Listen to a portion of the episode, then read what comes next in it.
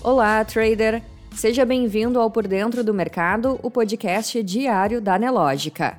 A partir de agora, você confere os acontecimentos e dados econômicos que vão movimentar o mercado financeiro nesta quarta-feira, 20 de julho.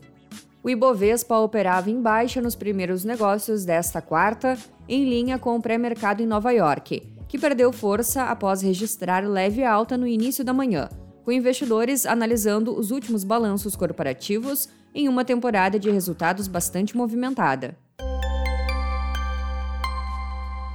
No calendário econômico, começou hoje a temporada de balanços do segundo trimestre de 2022. A VEG informou que registrou lucro líquido de 912,9 milhões de reais no período, desempenho 19,5% inferior ao registrado em igual etapa de 2021. Já nos Estados Unidos, logo mais, dados sobre vendas de casas existentes e variação do estoque de petróleo bruto da EIA. Na economia, o preço da gasolina da Petrobras vendida às refinarias fica mais barata a partir desta quarta-feira. O valor médio do litro passou de R$ 4,06 para R$ 3,86 na primeira redução do ano. Os preços cobrados nos demais combustíveis não foram alterados. Na política, começa hoje e vai até 15 de agosto o período para partidos políticos realizarem as convenções partidárias. É nesses eventos que as legendas definem os nomes que vão concorrer a um dos cinco cargos em disputa em 2022: deputado estadual, deputado federal, senador, governador e presidente da República. Na área internacional, a inflação no Reino Unido acelerou em junho para uma nova alta de quatro décadas, impulsionada pelo aumento dos preços dos combustíveis e alimentos.